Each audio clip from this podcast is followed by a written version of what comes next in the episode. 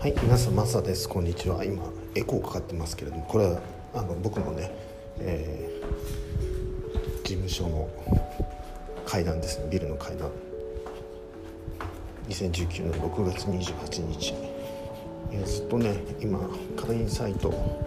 ボディアという、えー、ウェブサイトを使っての会員サイトをまあオープンしようと思ってるんですけどもやっていくごとにですねえー、っとやることがねあの膨大になってきますよね。それはそうですよね。作業量としてはあこれも必要だなこれ分かんないと思うとかいろんなことをやりながらもちろんその詰めをずっとこの1ヶ月間ですね、えーと、アメリカのポディア社と一緒にね、うん、あの社長がやっている、えー、毎週朝、えー、こちらの時間で5時ですね。向こうでは、まあ、ニューヨークタイムになるので向こうでは午後4時ぐらいに1時間だけ、えー、Zoom を使ったウェビナーをやってるんですね。それは入った人、えー、まだ入ってない人あの含めてあのいろんな質問が飛び交ってですね。それをお答えしていくということなんですけどもこれはすごくヒントになるので僕もこれはやっていきたいなっていうふうに思ってます。でその時その時のあのいろんなことがあるのでえっ、ー、とね、うん、その時に僕がすごくあこれはいいなと思ったのは1回限りなんですよ。で、えーと、見た人にはその週の何しろ予約した人には、えー、これね Zoom の多分高額なあれに入ってなきゃいけないと思うんですけれどもあの何て言うのかな、うん、動画の、えー、録画したリンクですね。そのままあの Zoom の方にあの録音されるんだけどそれは送られるっていうリンクが送られるという。でおそらくそれをあの消していってると思うんですよ。というのはそれを全部一望できるやつありますかって言ったらポディアはどんどん変わっていってるのでそれはできませんと。あなるほどなと思ったんですね。あのその仕組みしかもスキムについてですね、まあ、僕が一度クレームじゃないんですけどもあこういうふうになった方がいいという、まあ、皆さんの具体的に言うと皆さんのが登録してくれた名前が出てくるんですけれども一覧がありますよね。それが最初ですね。えっ、ー、とメールアドレスだけだったんですよ。その一覧に出てくるのは。で一人一人クリックするとやっと名前が分かるということでね。あのまあ何百人もいるのでちょっと何とかしてくれないかって言ったらですねあの12週間でそれは改善されたんですね。であの社長というのか創業者ですね。まだまあ僕と同じぐらいかもうちょっと言ってるのかなって感じですけどもスペンサーがね「正宏」ってねあの、まあ、僕のファーストネームでねここを改善したぞと、ね、メールリストを見たら名前がちゃんと並ぶぞというふうにね あのお知らせてくれてね。まあ本当にそのこあの自分の事業というのか作りながらや,、やってるんだなっていうのが分かるんですけれどもえっ、ー、とマサワークスもねそういうことがあると思います。特にあの何て言うのかな。待機説法っていうのはすごくあって待機説法っていうのはその人を見て法を解けというあの教えなんですけれども例えば気候を全く知らない人。でその人のシチュエーションと僕との関係性があるので全然ねあのかける言葉が違うわけですね。ということはこの言葉をかけて、えー、うんそうだな。あの福音書の話じゃないですけども例えの話ね。その人がうん例えで話をするしかないわけですね。その人が分からないことを何か喋るので、まあ、説明といってもどの言葉を使ってもお互いに定義が違うわけですよね。うん、なので、えー、例えば「サンタクロースは本当にいるんですか?」って言った時にね「本当にいるよ」っていうね「君の心の中に」とかね、うん、例えばね、えー、ないしはこの場合は「いやいるよ」で押さえとこうとかね。彼はまた6歳だからとかね。ありますよね。12歳ぐらいになると本当にいるの？お父さんみたいなね。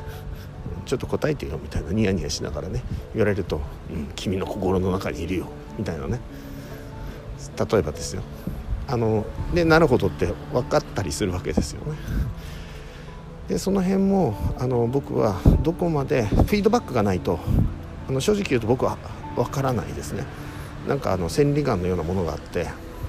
そういう人がいるのかもしれないしなんか木の玉その人の木の玉をねあの召喚すればね全てが分かりますってそれこそオカルトヒーラーですよね。僕はあのそういうことそういうことを例えばコールドリーディング的なことをして一つのそのヒーリングを成立させるためにある程度例えばねあの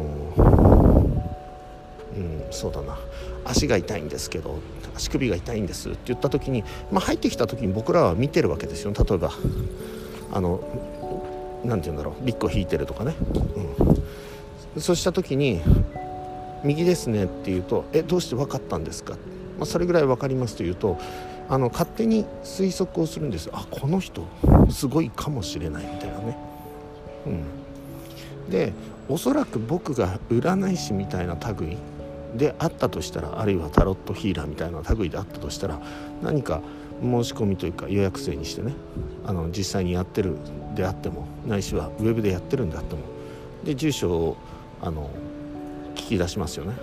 もちろん僕はそんなことやらないですよ。やらないですけどだから種明かしというかもし僕がそうだったらですよ。そしたら今あの全てね住所で分かりますよね。どんな状況なのかっていうのが分かりますよね。その人の家の周りまでストリートビューで見えるわけですよね。もちろん部屋の中までは見えないわけですけれども。でもあのそういうことであればなんかあの近くにね例えばおすぐ本当に近所にその人の近所になんか公園でもあってね。でそこに例えば滝がある公園とかあったりするんですよね。ちっちゃい公園でもちっちゃいというのか。そうだな。僕の実家の近くなんかはえっ、ー、とそうだね。人工的なあの川があってそしてもともと起伏があるところにできてるんですね。そしてそれをポンプでねあの小川みたいのを作ってるんですよ。でみんな笹舟とか作ってる人工的なところですよ。であの滝が最後にあってザーッと流れてくるという人工的なその川ですね、うん、川小川みたいなストリーミングみたいのを作ってで最後滝として流れてるっていう。いうところがあるんですよ。であのまあ池池っていうか下にで受けてるのはまあまあ大きなところですよね。そうすると君のそその人のその人の家がそういう公園の前にあったというのが分かったとしますよね。そうすると、まあ、水が流れてるところがあります。なんかおかしいなという。街中のはずなのにみたいなね。あの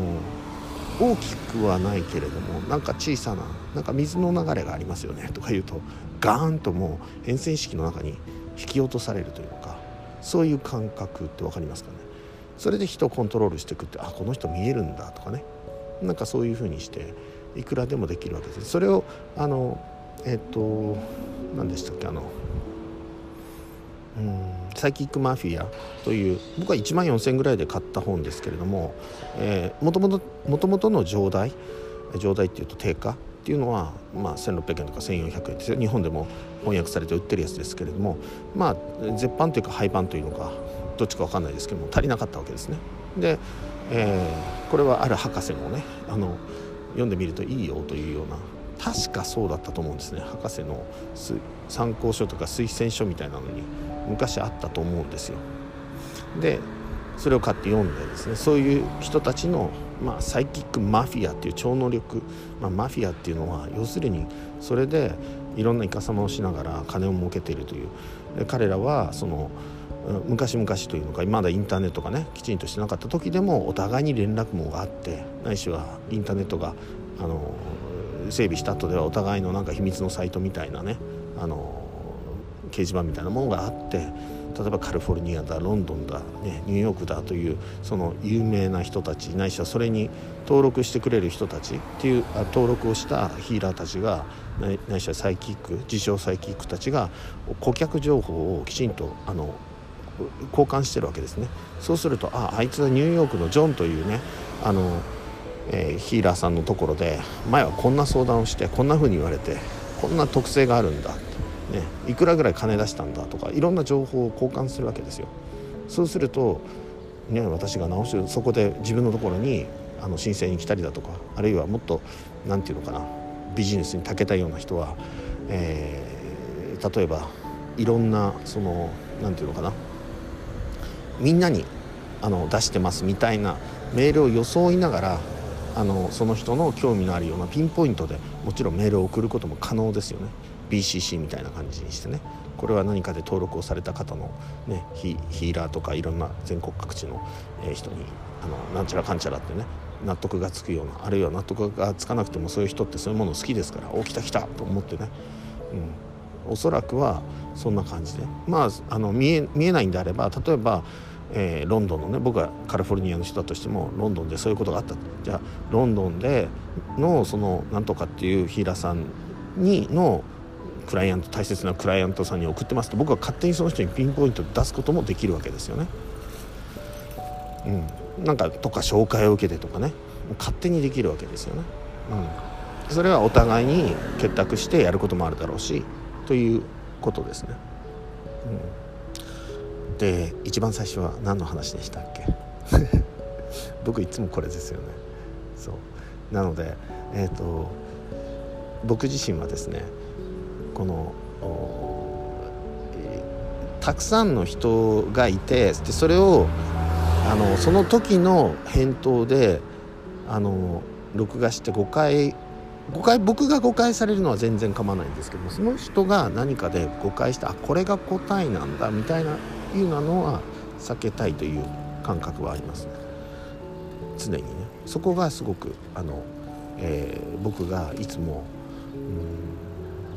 何て言うのかな。これねブログは別なんですよ。なぜかね。ブログは別なので、えーと、ブログって誰に誰宛てにでもないので結構そのままスッとあの書いて説明とかダーッと書けるんですけれどもあのなんか即答みたいな感じのものになっていくとやっぱり待機説法的な感じとかすごい濃いんですよね。こういう場合はこうああいう場合はこうっていうとその時あのその人が迷っちゃうなっていう可能性がある時にはでその人のシチュエーションから僕は話をするわけですからあるいは周りの人がねあの例えば5人ぐらいがその、ライブに参加してきたっていう時にもあの分からないなりにもその前の,、えーとの会話があったないしはなかったコメントとかねやり取りがあったとかあこの人こういう人だっていうのを僕が知ってたりもちろんセミナー出ててね「マサさんこんにちは」とかね。でその前に誰か質問したその質問の時のなんか感触というのかで他の人も反応したりしますね。それでお話をしたりするということがあるということで、